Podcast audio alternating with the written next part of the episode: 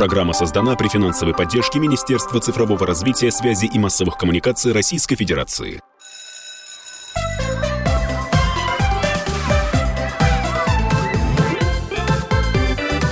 Родительский вопрос.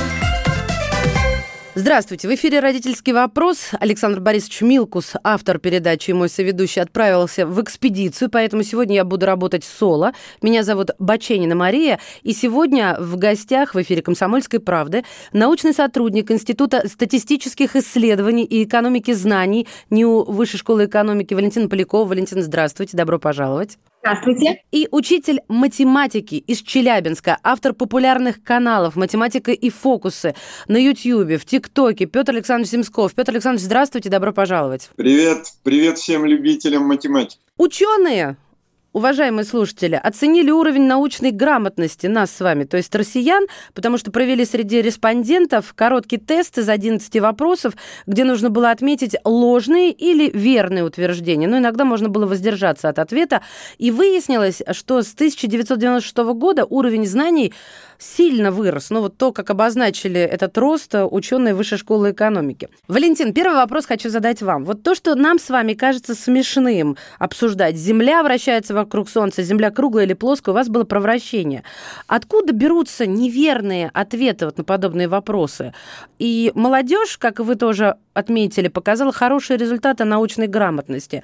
То есть я не очень понимаю, когда ты прожил на Земле лет 40-50, не знать, что Земля вращается вокруг Солнца, гораздо более проблематично, чем когда ты прожил 20, ну или даже 25. А тут молодежь обогнала, и тем не менее такие вопросы еще задаются. Объясните нам, пожалуйста. Вы знаете, для меня в какой-то степени это тоже загадка, но я могу выдвинуть предположение, потому что на самом деле подобные вопросы задаются и в других странах.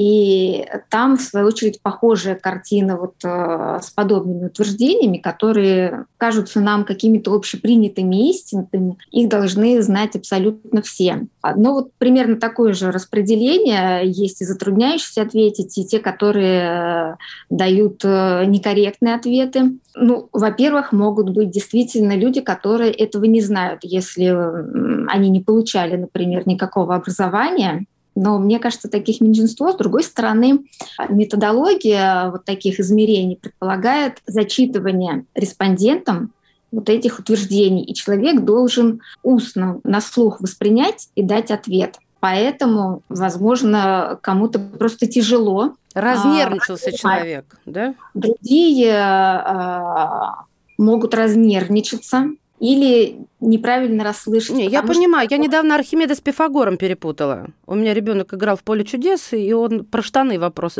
спросил, и я, соответственно, переп... разнервничалась как-то на канал То автомобиля. Есть, вы представляете, угу. до этого человек э, отвечал на какие-то вопросы о себе, о его мнении по разным вопросам. И тут начинают вдруг тестировать, задавать какие-то вопросы и явно э, хотят тебя проверить на что-то. Я понимаю. Но, честно говоря, вот мне кажется, вы вы как-то по-доброму относитесь э, вот э, к такого рода ошибкам и пытаетесь их оправдать. Ну, может быть, я вас так вижу, знаете, с первого взгляда такую мягкую, лояльную очень личность. Вот, Петр Александрович, а если говорить о ваших учениках, ну, вот так сказать, в целом, такой ваш коллективный ученик, или о тех, кого вы, в принципе, наблюдаете, вот самое безграмотное из того, чем они вас поражали, так на ум придет вам? Я могу вспомнить э, про то, как человек э, перепутал Балтийское море с Черным и утверждал, что Калининград на берегу Черного моря. Пришлось человеку объяснять. Затем э, было у меня пару раз на уроках следующее. Ну, например, я хочу процитировать что-нибудь из «12 стульев», да, Ильфа и Петрова, и говорю, ну, как вот Остап Бендер сказал, я вижу мир иначе, довезите хотя бы до Самары. И по глазам читаю, что, похоже, ни один человек в классе не понимает, о чем я говорю. И вот это, судя по всему, огромное отличие, потому что девятиклассник, да, вообще любой ученик, это вроде моего сына, правильно? И, и выходит, что уровень цитирования у меня и у них совершенно разный. Э, вот, например, мой отец, разумеется, он был другой человек, но у нас было одно цитирование. Мы читали одни и те же книжки, и я, и он смотрели фильм Чапаев «Осенний марафон», и э, разные смыслы, допустим, в разном возрасте понимали. Но тем не менее, цитирование было одно и то же. А вот сейчас я прям вижу, что все-таки это хорошие ребята, но несколько другие. И может быть, вот как мы говорим, вот эта научная грамотность или можно наоборот, да, научная безграмотность, две же стороны медали, она, может быть, идет еще от отсутствия чтения. Э, например, ведь не обязательно ходить в шестой класс и изучать географию, чтобы понять, где Южная Америка. Можно в четвертом или пятом классе прочитать «Дети капитана Гранта» и, по сути, изучить всю э, географию. Географию, и... да. Я так, знаете, как да. есть... Договорились. А, ну вот помните, в книжку, когда открываешь, да, еще до титульного листа, то есть есть э, страницы, которые склеивают непосредственно обложку и начало самой книги. Вот «Одиссея капитана Блада», там была карта и по этой карте, собственно, я тоже начала изучать географию, ну, благодаря какой-то литературе. Но это ведь сейчас не про нынешнее поколение, Петр Александрович. Нынешнее поколение скорее исключение, когда человек садится и читает. Вот а мы прошлую программу с моим коллегой, с Александром Борисовичем, э, посвятили половину того, как ребенка, подростка мотивировать на чтение. А, были озвучены такие предложения, собственным примером, вместе читать, но у меня почему-то это вот сработало, а потом, потом как-то, может, я не те книги выбираю, потом перестала как-то работать. Вот э, у вас есть какие-то свои инструменты того, как э, вы, вы мотивировали, ну, может быть, своих детей, своих учеников к чтению? Э, дети, которые постарше, они видели, как отец с матерью засыпали под чтение книг, как на тумбочке рядом с кроватью настольная лампа. Они еще застали это время. Сейчас у меня нет настольной лампы. И я даже рискую сейчас выйти на улицу и, наверное, с трудом найду человека, у которого есть настольная лампа для чтения книг рядом с кроватью. На тумбочная на такая, да. Настольная на это у детей, да. Э, да, часто бывает. Да, я понимаю Поэтому старшие видели пример и они читали книги очень много. Мы читали стихов, маршак и так далее. Потом я использовал такой прием уже на средних детях. Я брал книжку, ну, например, ну, вот попался мне сборник стихов Осадова, да, к примеру. Так. И думаю, ну, вот подложу-ка я девчонкам.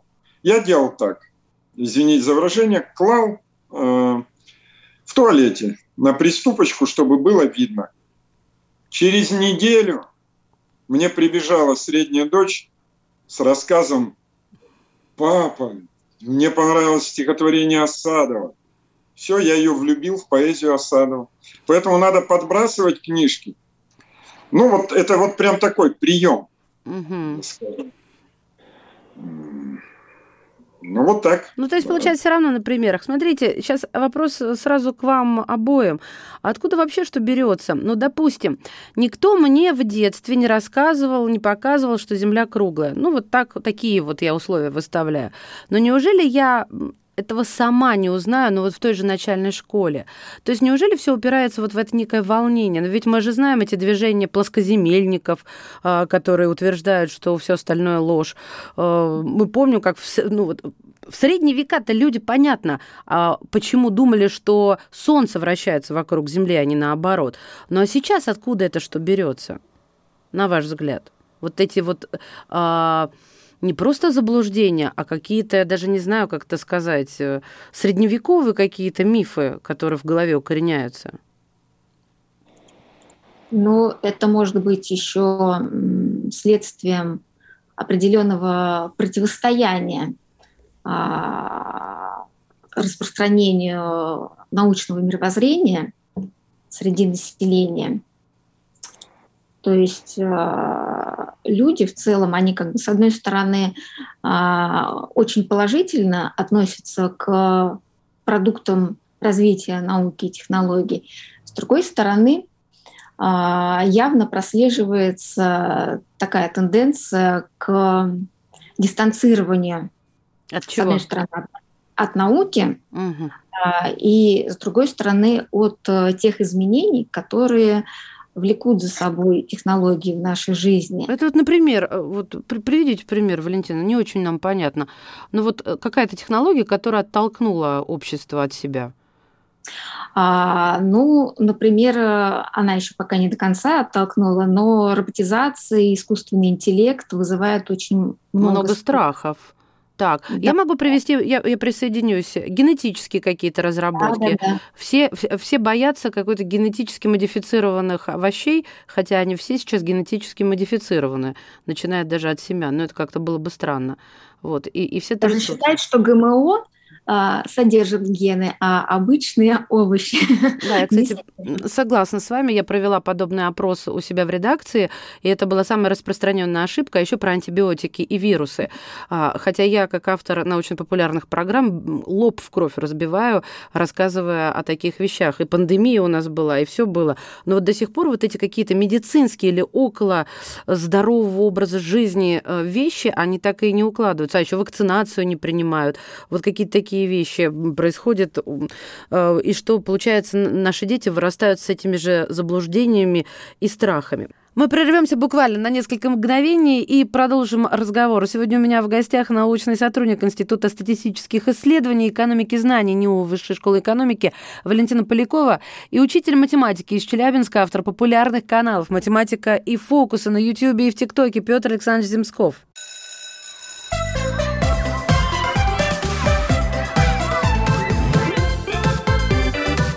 Родительский вопрос. Я приветствую всех тех, кто дождался возвращения родительского вопроса в эфир, и тех, кто присоединился. Вы сделали правильный выбор. Меня зовут Мария Баченина. Сегодня я работаю э, в сольном проекте, потому что автор передачи и мой соведущий Александр Борисович Милкус сейчас находится в экспедиции. А в гостях у нас сегодня научный сотрудник Института статистических исследований и экономики знаний НИУ Высшей школы экономики Валентина Полякова и учитель математики из Челябинска, автор популярных каналов «Математика и фото» фокусы в Ютьюбе и ТикТоке Петр Александрович Земсков. Петр Александрович, а, а вы как считаете, откуда что берется? Если мне никто ничего не рассказал, я, я росла в глуши, в Саратове у тетки, а потом попала в школу. Ну, там-то мне скажут, что, что к чему.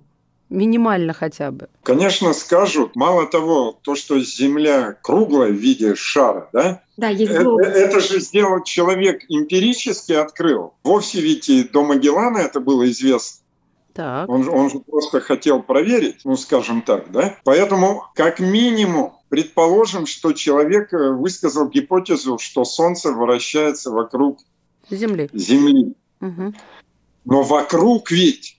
А, Значит, я поняла. Ты приходишь к выводу, что а, Земля в виде шара Пусть ты ошибочно думаешь, что э, светило наше небесное вращается вокруг, но ты все равно же должен прийти к тому, что это шар. А еще, ведь очень много информации передается не через книжки, не через интернет и не через школу, а ведь от отца к сыну. Огромное число информ...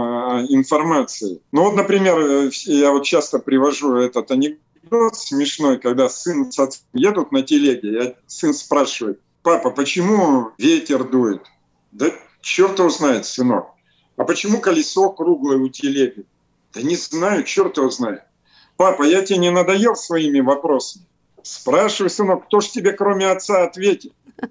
И вот тут так. Хермяга большая, потому что состоялся теплый, близкий разговор между отцом и сыном. И этот сын, несмотря на то, что не получил ни одного ответа, Потом, когда станет доктором наук, будет изучать физику и найдет ответы на свои вопросы, скажет, а ведь с отцом я однажды так хорошо поговорил, мы ехали с покоса, и благодаря этому разговору я замотивировался стать физиком. Представляете, что мы вот... Нет, я Может быть, мотивация понимаю. это... Да, но главное это учитывать, вот я на собственном опыте поняла и сделала вывод – Главное учитывать возраст и то, что сейчас э, используется в психологии, правда, только в российской, вот это клиповое мышление, то, что придумали русские, не удлинять свой рассказ. Потому что я помню, как у меня сын спросил, что такое гравитация, ну и, в общем-то, я сделала большую ошибку, начав ему рассказывать сначала, а потом поняла, как, как можно это было коротко. А вот как вы считаете, на что научная грамотность вообще оказывает влияние? Ну вот Собственно, давайте так, качество жизни, уровень дохода, здоровье. Что зависит от того, знает человек, э, где присутствуют гены, а где их нет, и убивают ли антибиотики э, вирусы или только бактерии? Ну, давайте с вас начнем. Да, Валентин, слушаю вашу точку зрения. Смотрите, в любом случае научная грамотность как и любого рода грамотность, различные компетенции, это человеческий ресурс, человеческий капитал, который можно конвертировать различные преимущества, в доход, получение интересной работы. А если у человека выше материальное положение, то он может лучше заботиться о своем здоровье. Поэтому мы наблюдаем связь между показателями научной грамотности и другими смежными показателями, характеризующими человеческий капитал, различными какими-то явными характеристиками экономического благополучия, условно говоря, и вообще благополучия человека по жизни. То есть больше знаешь, лучше живешь. Давайте я вот просто да, так вот прям да. подведу. Вот, то есть э, в этом аспекте мы видим э, значимую связь. С другой стороны, среди населения распространено много разных противоречивых убеждений. То есть, с одной стороны, большинство большинство людей признают, что научные знания позволяют принимать более взвешенные решения, и как бы поэтому они полезны, они позволяют быть более успешным по жизни. Uh-huh. С другой стороны, довольно много людей все-таки считают, что научные знания в нашей повседневной жизни не нужны. То есть есть такая неконсистентность установок среди людей. Видимо, это все-таки на уровне сознания показывает, что люди все-таки не понимают, зачем им все это нужно. То есть вот они проучились в школе, потом они это не используют. Они не понимают, что эти знания им могут пригодиться и для помощи в начальной и средней школы своим детям. Да что ж там дети? Какой-нибудь апокалипсис наступит, э, и будешь знать, как э, огонь разжечь, как лес читать, и какой паук опасный, а, а какой не опасный. Петр Александрович, а, а на ваш взгляд, чем больше знаешь, тем э, лучше живешь? Прямая связь существует? Чем меньше знаешь, тем крепче спишь. Ладно, но это если касается секретов, которые тебе не следует знать. Да, конечно, я думаю, даже не просто научная грамотность, твоя образованность, твои знания помогают тебе элементарно даже не только получать доход, хотя, хотя это основной вопрос молодых людей. Вот молодые люди мне, вот как ведущему канала, как учителю, mm-hmm. все время задают вопрос, а монетизация, а доход?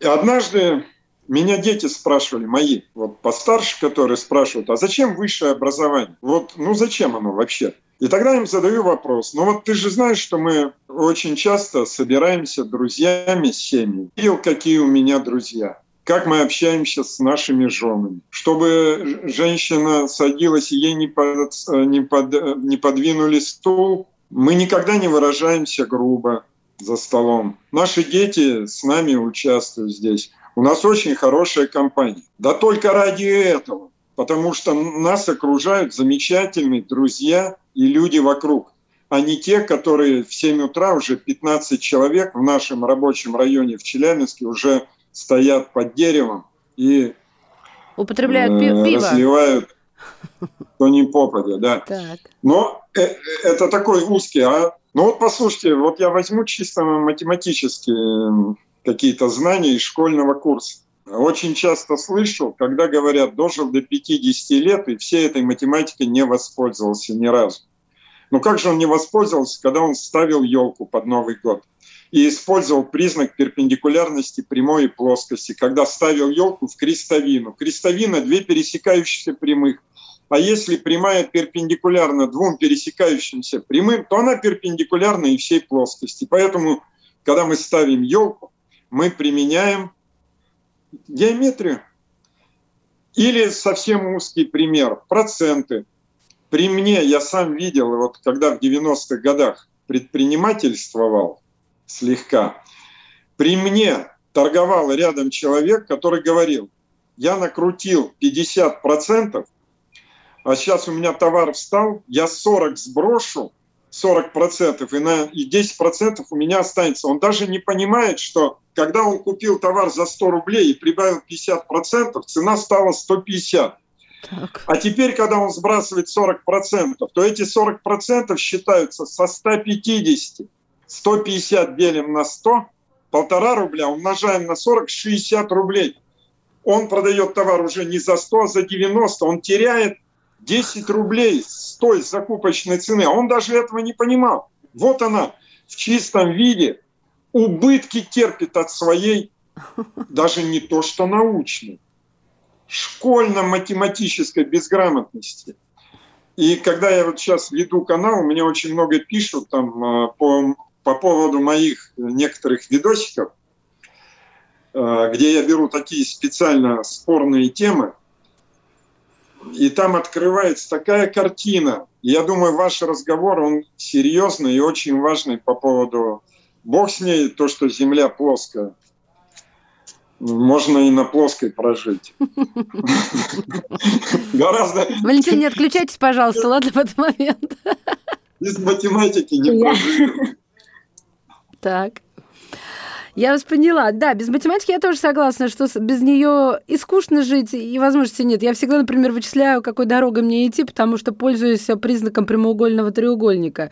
То, что качества, если их развернуть, всегда будут длиннее гипотенузы. Но меня это как-то автоматически возникает в голове, потому что я интерес в какой-то момент испытала. Но знаете, почему я об этом вспомнила? Потому что все зависит от учителя.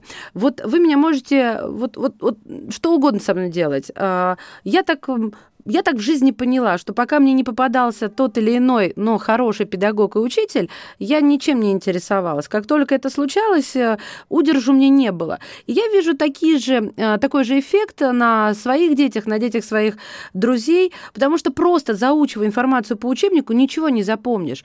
А, ну, вот, допустим, выходит ребенок, еще будучи в детском саду, э, гулять осенью, поднимает кленовый лист и говорит, ах, вот ты какой кленовый лист. Это случай из жизни. Мы с вами такого не говорили, потому что для нас это было все естественно. Вот он кленовый лист, а вот она травинка, оно все было сплошь и рядом. И снова небольшая пауза на несколько мгновений. Дождитесь, пожалуйста, возвращения в эфир. Меня зовут Мария Баченина, и это «Родительский вопрос».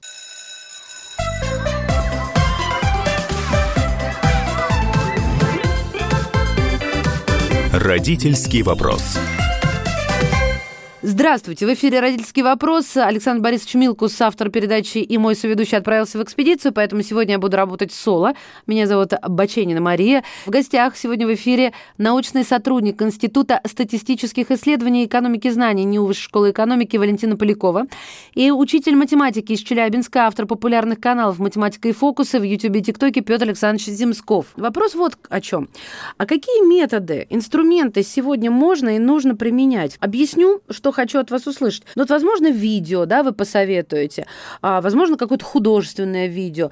И, но хватит ли на это времени в рамках того же школьного образования? Или же это надо применять где-то в доп. образованиях или дома? И если да, то что? Вот чтобы это сработало на подростка чтобы оно сработало. Ну, допустим, та же математика или геометрия. А, какие-то вещи, которые вот а, объяснить очень сложно иногда. Хочется их показать и все, выдохнуть. Что скажете? Давайте, Петр, Петр Александрович, с вас начнем, как с человека, который, вот, в общем-то, обучает детей. Э, сейчас, э, когда готовишься к любой теме урока, первое, что я делаю, это ищу практическое применение. Потому что мгновенно, на первой же минуте любому э, объяснению любой темы первый же вопрос будет «Зачем?». Не почему. Почему никого не интересует. Ну, не знаю, это вот специфика сегодняшнего дня. Если не интересовало почему, ну, моих ровесников, то сейчас зачем? Зачем это, зачем? И ты ищешь узко-практическое применение, хотя бы самое какое-то элементарное, там крышу покрыть. Объясняешь, зачем изучаем треугольник, потому что крыша треугольная, фронтон зашивать тебе все равно придется, не жена же будет рассчитывать, а ты. А девочкам это надо, вдруг у тебя будет бестолковый, так ты его проконтролируешь, потому что денежки-то даются. Так. Лишний материал закупать тоже не дело.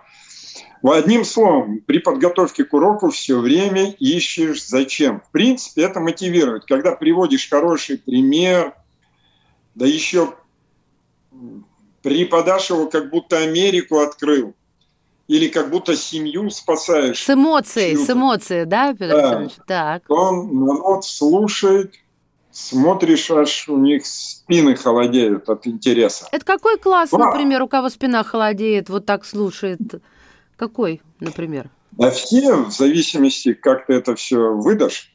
Угу, и да. девятые могут, и десятые, только тем постарше примеры придумываешь, этим попроще какие-то. Но я тут хочу сказать, тут такая штука есть.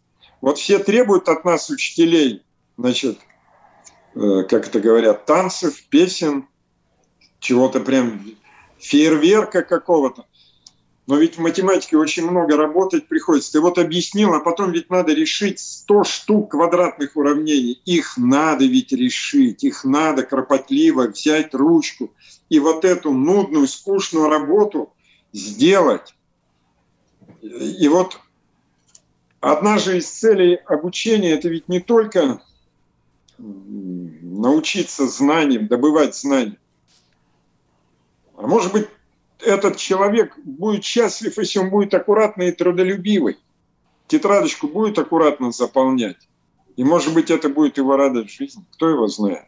Сколько у нас безалаберных гениев, куда они все исчезают потом? А что вы этим хотите нам сказать? А, что кесарю кесарева, то есть не надо требовать от человека, который а, будет перекладывать листочки и приклеивать марки, каких-то вот, а, ну, не знаю, решений квадратных уравнений в количестве 100, 200 или 200 штук? Нет, первое, это я говорю о том, что надо трудиться, не только веселье mm. безудержное на математике. Потом второе, вот когда особенно смотришь по своим детям, они же твои самые любимые, родные, близкие. Так же, как любой ребенок, который перед тобой сидит, он самый лучший для матери с отцом. Самый родной, и лучше него нет на земле. Так вот, э, я все время думаю, а лишать ли детства ребенка? Так. Ну вот медведя учат же на велосипеде кататься. Какой ценой? Можно же научить все задачи в учебнике решать. Гулять не будет, интернетом не будет пользоваться. Будет решать, не решил, я тебя накажу. Но я тебя научу решать. Ты у меня из школы выйдешь. Тут э, вот, ну, некоторые говорят, он еще потом будет благодарить. Кто его знает? Вот это такой вопрос все время стоящий. Хотя я считаю, школьную программу может освоить э, любой, каждый и, человек. И медведь на велосипеде. Ну, медведь не медведь, но каждый человек, который в школу приходит сам, не мать его приводит до 10 класса, а все-таки сам находит дорогу от дома до школы и обратно, он способен на, хотя бы на базовом уровне и математику, и любые другие предметы изучить. А, э, Валентин, вот вы как человек, который занимается исследованием ну, экономики знаний, да, исследованием знаний, того, как люди их, э, в общем-то, поглощают, получают, поглощают, используют, на ваш взгляд, у нас э, вот, вот как эффективно что-то преподать? Может быть, вы над этим размышляли? Я все-таки немного другим изучаю, занимаюсь и изучаю, но это, скажем так, общее название нашего подразделения. Mm-hmm. Вот. Но э, в целом, мне кажется, вот эта идея показать, э, в чем может быть польза этих знаний, она как бы очень важна, потому что она позволит им закрепиться у человека.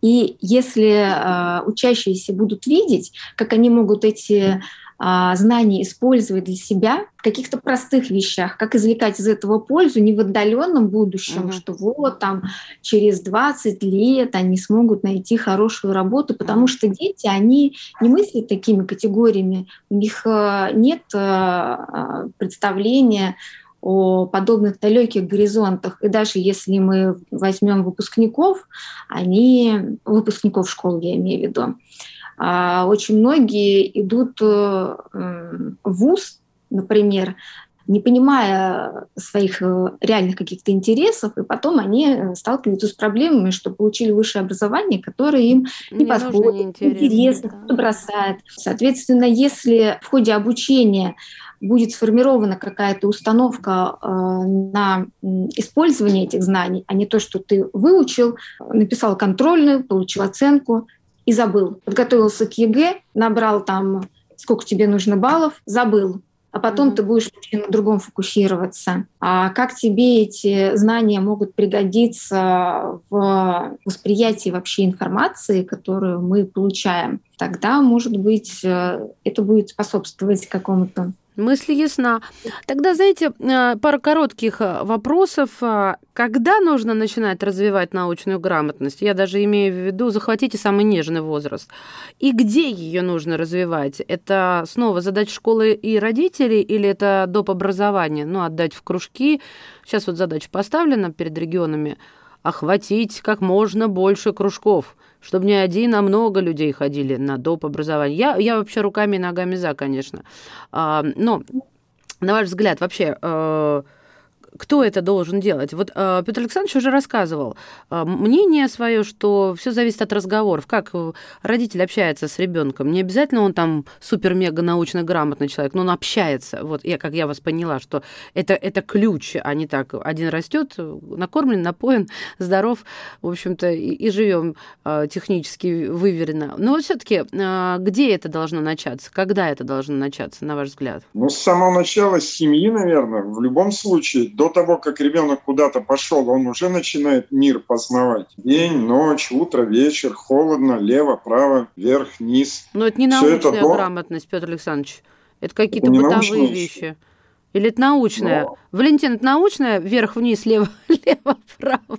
Я что-то как-то не знаю обозначить. Можно это сюда при, э, присовокупить? Или это какие-то такие жизненно необходимые навыки? Охарактеризуйте. Ну, это первое понятие о координатной плоскости в любом случае о местоположении, ведь так, по Есть, большому счету. Да, как бы у нас научная грамотность в фокусе исследования общественного мнения о науке, но есть и исследования э, компетенций взрослых, грамотности школьников. Там существуют другие метрики, как бы математическая грамотность, чтение, способности ориентироваться в технологически насыщенной среде. То есть а, нашим показателем исследования этой области и проблемы в целом не исчерпывается. Угу, угу, поняла вас. Не отключайтесь, уважаемые родители. Мы вернемся буквально через несколько мгновений.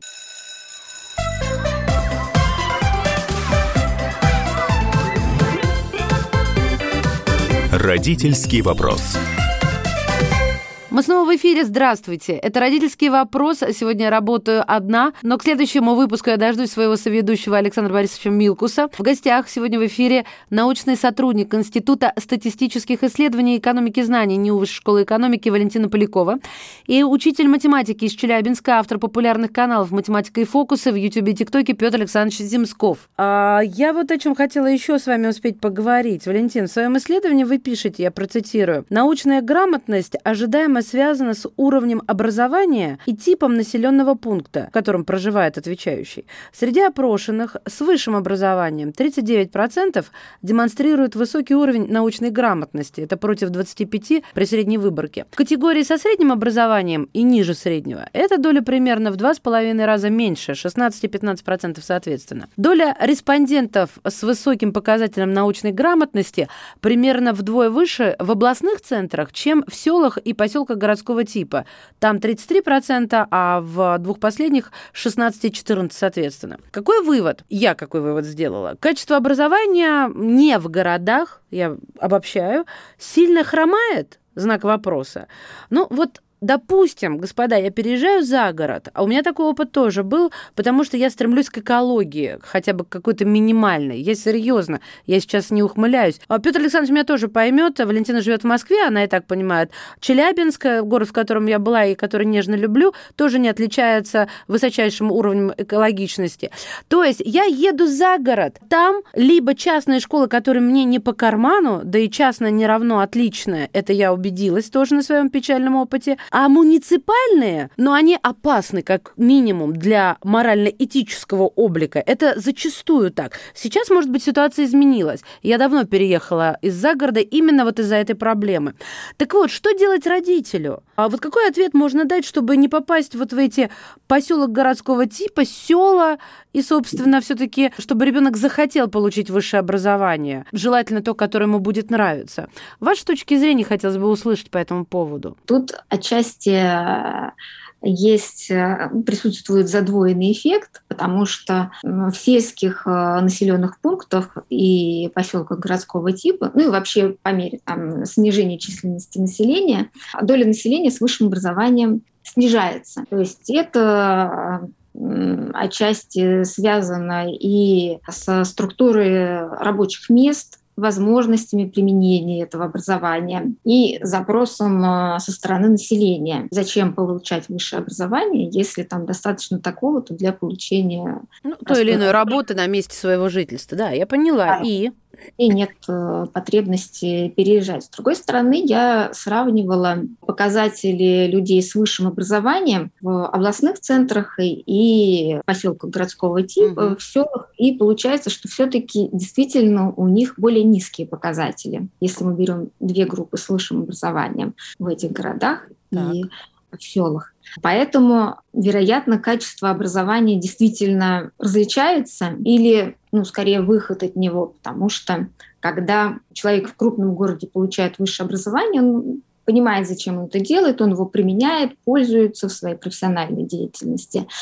А, а если образование получено для галочки, то вот этот ресурс знаний, он постепенно истончается. Человек забывает много из того, что получил в ходе этого обучения, и это отражается на показателях, которые мы используем. С другой стороны, а, ситуация в семье она тоже влияет. Вы спрашиваете о том, что делать родителям, но с другой стороны, если у родителей, например, высшее образование, скорее всего, и у детей будет высшее образование, потому что там есть положительные значимые связи. Ой, только не ставьте крест или штамп а, Ломоносова еще никто не отменил. Нет, нет, нет, я не ставлю. А то это я страшно просто, говорю, просто слышать как бы, даже вот сейчас. Такой культурное воспроизводство, и это является проблемой, потому что, с одной стороны, существуют различные социальные лифты, можно много говорить о том, насколько хорошо они работают, но как бы они есть. Так. Но есть и внутренние какие-то механизмы, которые мешают ими пользоваться. Когда человек видит определенную, ну вот ребенок угу. а, ситуацию вокруг Модель, себя, да? угу. он впитывает в себя эти паттерны и воспроизводит их. И поэтому ну, образуется такой замкнутый круг. Смотрите, мы все, я простите, я вас перебиваю. Вот суть вашего ответа ясна, и она очень здорово перекликается с тем, о чем уже звучало не раз, и в исполнении Петра Александровича особенно. Семья, семья, семья, семья, семья. А мы такие сидим, семья. Вот сейчас, э, Петр Александрович, а вы сейчас не семья, вы учитель, вот момент, когда я сейчас скажу. А мы такие сидим, родители, думаем, Ребятушки, учителя, исследователи, да дайте перевести духа, да когда же нам деньги-то заработать, чтобы прокормить его, понимаете? И чтобы последить, с кем он там взаимодействует в интернете. Нет? Да, с другой стороны, молодежь очень сильно погружена в интернет, и если они будут встречать какие-то эффективные, хорошие, интересные для себя материалы, они будут расширять свой горизонт за счет другого, потому что интернет, он существенно расширяет нашу сеть контактов. И возможности, да, согласна. Петр Александрович, вот вы работаете в лицее Челябинска, а есть представление у вас об обычных школах? Потому что лицей — это не обычная школа, это такое upper intermediate, как говорят знатоки английского. Какая самая главная беда, на ваш взгляд? И вопрос вот не в том, как ее решать. Я сейчас не хочу эти политические какие-то штуки придумывать. А что можно можно сделать здесь и сейчас э, маме или папе, которому некогда ждать, его ребенок растет здесь и сейчас, и он не может остановить э, жизнь и подождать, пока примут какие-то законы и исправить ситуацию. Ваша точка зрения? Ну, я могу и о простой школе сказать, потому что я работаю и в простой школе, в которой учатся люди из микрорайона, никакого отбора нет. Что делать родителю здесь и сейчас? Вот наступит 1 сентября, сейчас лето. 1 сентября ребенок уйдет в школу, придет 1, 2, 3. Вот он открывает дверь домой. Что первое спрашивает мать? Что ну, получил? Давайте. Что получил? Она его спрашивает, 10 лет, в 15, потом он женился, пришел с работы, жена задает один и тот же вопрос, только не что, а сколько получил. И живет этот ребенок в мире, в котором никто не интересуется, как он живет, как он прожил день, а интересуется только, чего принес. И приучают его третьего класса что принес. Вот он бы зашел, мать бы его спросила. Накормила бы сначала, как в сказке. Но ведь не случайно сказки даются нам русские народные. Накорми, баню истопи, Спать а потом разговоры. Ведь так было. Так. Э, что же они, сказок не читали? Они сразу, что получил? Накормила, потом узнай, как ты день прожил. Может, у него деньги отбирают. А может, у него не ладится там. А может быть, девочку полюбил, не знает, как подойти. Все, что угодно может произойти. А может быть, учитель его не любит. Ведь сколько таких штук. А, кстати, вот я совет дам, кто в школу отдает. Ну, наверное, его все знают. Первый класс хорошо бы ребеночку найти не какую-то хорошую школу или еще что-то. Было бы здорово, если бы повезло наш, найти учителя, который будет любить моего вот младшего. Отдам в школу. И мне бы хотелось, бог с ним, Пусть хоть что объяснять, лишь бы она его любила. Сейчас вот, что вы спрашивали, что мешает. Лицемерная э, системка в которой ребенок с первого, десятом, одиннадцатом класс, дети уходят от этой лицемерной жизни, когда любой ценой он хочет получить оценку. Ему плевать, что он не знает эту теорему Пифагора, что он ее списал, сдал листок, лишь бы получить 4 и 5. А вот в 10-11 классе, когда ученики понимают, оценки не нужны, плевать на них, на оценки, надо набрать под 300 баллов ЕГЭ, тогда поступлю. Ты хоть на пятерке учись, если ты ЕГЭ не сдашь больше 250 баллов, нечего тебе делать. В гуманитарные специальности просто вообще не поступить. На технические, математические еще можно.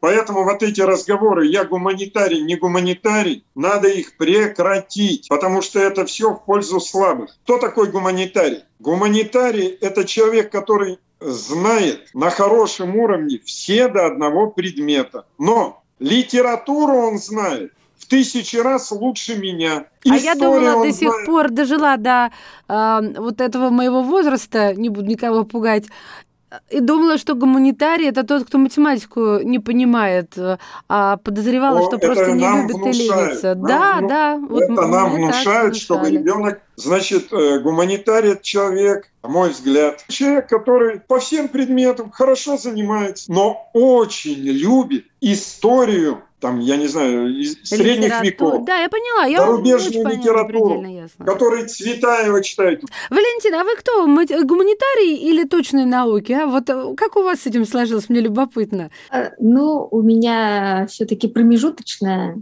положение, потому что в социологии требуется применять различные статистику, методы. да, да, да. Но мама меня считает э, гуманитарием, потому что она у меня айтишник, и как бы гуманитарий. Вот улыбнулись на финал. Я от всей души благодарю сегодняшних э, экспертов, которые приняли участие в программе «Родительский вопрос». Это научный сотрудник Института статистических исследований и экономики знаний НИУ Высшей школы экономики Валентина Полякова. Валентин, спасибо вам от всей души, что написали это исследование, что, да, что нашли время. И человек, который пожертвовал вот э, временем своего отпуска, который сейчас выходит в эфир не из Челябинска, а с берега Черного моря, ведь не Балтийского, да, Петр Александрович? Учитель математики. Да, из Челябинска, автор популярных каналов «Математика и фокусы» на Ютьюбе, в ТикТоке, так что набирайте «Математика и фокусы». Петр Александрович Земсков, благодарю вас от всей души. Спасибо большое. Всего доброго. Всем большой математический привет. Родительский вопрос. Программа создана при финансовой поддержке Министерства цифрового развития, связи и массовых коммуникаций Российской Федерации.